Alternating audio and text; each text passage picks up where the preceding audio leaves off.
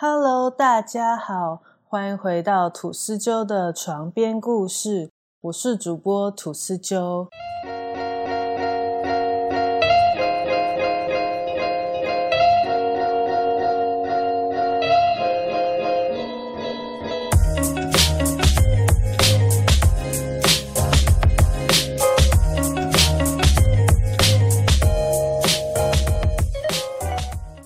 集聊了几个马来西亚的都市传说，我们今天要聊的也是关于马来西亚，但是是云顶高原的灵异都市传说。上一集也有提到云顶高原很有名的啃人头的女鬼的故事。今天主要是说一下关于饭店内的灵异故事，因为这一座位于山上的度假胜地。常年都有来自世界各地的游客前来游玩，所以在这里的饭店常常都会爆满。而这里其中几间饭店常常也会传出各种不同的灵异传闻。我们先来说一个关于养小鬼的故事。这个故事是在饭店和赌场开张前几个月的时候开始传开的。当时有十几个孕妇从越南被带来云顶，并分别住进饭店的不同房间内。而这些孕妇每一个肚子都已经很大了，感觉就快要生了。饭店房间的窗户都用厚厚的窗帘遮盖住，不让阳光渗透进来，而孕妇们也都足不出户。一切的衣食都由一名越南男子代为打理。后来过了一段时间，那些孕妇一个个的离开饭店，而这个时候，她们个个身材苗条，像是从来没有怀孕过一样。也没有任何的婴儿跟随。根据一名内部职员透露，在这段期间没有听到任何的婴儿哭声，也没有看到孕妇和婴儿进出房间。那些孕妇住过的房间都在窗口上挂上一串风铃，并在房中置放零食、玩具等等。有人说，其实那些孕妇的腹中胎儿已经透过巫术被养成了小鬼，放置在风铃内。这些小鬼被训练蛊惑房客，引起访客的赌博欲望，让他们到赌场去赌博，或者是到了深夜十二点之后拉住客人，不让他们离去。就因为这样。赌场可以说生意非常的好。有一个男子到云顶来谈生意，住进了一间挂着风铃的房间。一到夜晚，耳边竟响起一个细微的声音，说着：“反正闲着，不如到赌场上去搏杀一番啦，发一笔横财。”他心想也对，就到赌场去了。这一去手气可以说非常的好，只玩了几手就赢了几千块钱。正想收手，耳边又响起同之前一样的声音，说：“运气真好，继续玩下去啊，说不定就不用替别人打工了。”但是接下来的几手，男人却开始输钱，把身上的钱都输光了。正想打退堂鼓。那邪恶的声音又在脑海里响起：“不是还有公款吗？就用它来翻本呐！就不相信你的运气会一直这样黑下去。”就这样，男人越陷越深。当他回过神来，已经把公款输得一干二净。男人很后悔，却已经无能为力，竟然就在饭店内跳楼自杀了。男人自杀后，饭店就一直收到住宿的客人投诉，深夜会有小孩的哭闹声，让人不能好好的休息。但饭店的职员始终找不到哭闹的小孩，而那些挂在房间的风铃也经常无缘无故的掉落在地上，让饭店只好多次更换风铃。后来有饭店的职员和住客告诉管理层，曾在深夜时分见到一个衣服破烂不堪、面目狰狞的男子。在走廊上拿着树枝追着鞭打几个全身赤裸、哭叫的小孩，有人看不下去，想追上去阻止，结果一拐弯就不见踪影。有眼尖的人认出那名男子就是不久前跳楼身亡的赌客。据说，是那名男子死于非命以后，灵魂就留在饭店里。并发现那些害死他的小鬼，于是夜夜砸烂风铃，把小鬼赶出风铃外，追打他们以泄心头之恨。最后，饭店管理层下令拿下所有风铃，以免再度人心惶惶。而这里的窗户也做成全部只能打开一点点，也防止房客到这里来自杀。如果你到云顶饭店住宿的时候，记得仔细观察一下你住的房间，也许还有一些房间的风铃忘了拿下来。而你进了赌场之后，最好带上一些糖果、饼干之类的东西，在深夜十二点之后，悄悄地往赌桌底下扔去，然后念念有词说。来拿去吃，不要烦我。其实有很多赌场都有传出养小鬼的传闻，因为小鬼会替你蛊惑客人，赌博赌不停，并想尽办法让赌徒离不开赌场，所以赌徒想要赢过赌场几乎是不可能的。说到养小鬼。再跟大家分享一个我亲身经历的真人真事。我小时候有一个亲戚养了一只小鬼，还准备了一箱玩具和奶瓶给小鬼。有一天，他说他要出远门，不方便带着他的小鬼去，所以请我帮忙照顾一天。那个时候，那个时候十几岁的我虽然觉得害怕。但更多的是好奇，于是我就答应了。但因为如果只有一个人，还是会觉得很害怕，所以我就带着装着小鬼的项链和玩具箱一起到我表姐家去过夜。当时我表姐家住在乡下，房子都是用木板盖的。我们照着那个亲戚的吩咐。睡觉前先把玩具倒出来，然后把项链放在玩具堆上面。但是关灯后不久，就传来了直升机玩具飞行的声音，还有玻璃弹珠在木板上滚动的声音。我们两个人瞬间感觉到彼此因为紧张而四肢僵硬。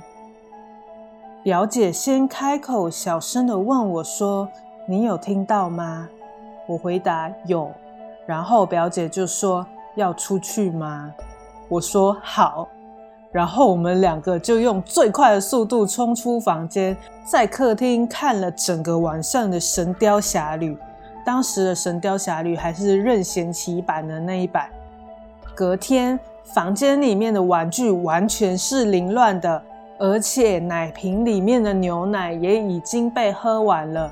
这件事情到现在，我和表姐偶尔还会提起当时有多害怕。不过也算是一个很奇妙的经历。好啦，言归正传，说到云顶，就不得不提最有名的闹鬼饭店彩云阁。云顶的彩云阁是一栋隐藏在云顶度假村内的公寓塔楼。只有从蘑菇农场出发的一条狭窄道路才能进入。这一座度假公寓建于一九九五年，但是在一九九七金融风暴的时候，拥有彩云阁的公司宣布破产，而彩云阁则被出售为私人楼宇。由于居住在这里的一部分业主都拒绝支付服务与维修的费用，加上云顶高原气候潮湿多雾，所以红藻就蔓延了整个墙身。其实最初的彩云阁拥有雪白的外墙，看起来非常的高贵。其实最初的彩云阁拥有雪白的外墙。看起来非常的高贵。彩云阁内也分为两栋楼，各自以马来西亚其中两个州属来命名，一栋叫雪兰莪，一栋叫彭亨。当时的彩云阁其实是非常热门的住宿景点，没想到现在却沦为马来西亚的猛鬼饭店之一。关于这里的灵异事件多的说不完。最一开始的灵异事件是一对夫妻所经历的。两个人到云顶来度假，怎么知道几乎云顶的饭店都已经客满了，所以他们来到了彩云阁。他们在走廊就觉得非常的不自在，感觉好像有人站在某处看着他们。但望向四周却没有人。最可怕的是，他们在无人的走廊上听到一阵让人毛骨悚然的声音，听起来就像是女孩和狼混合起来发出的哀嚎声。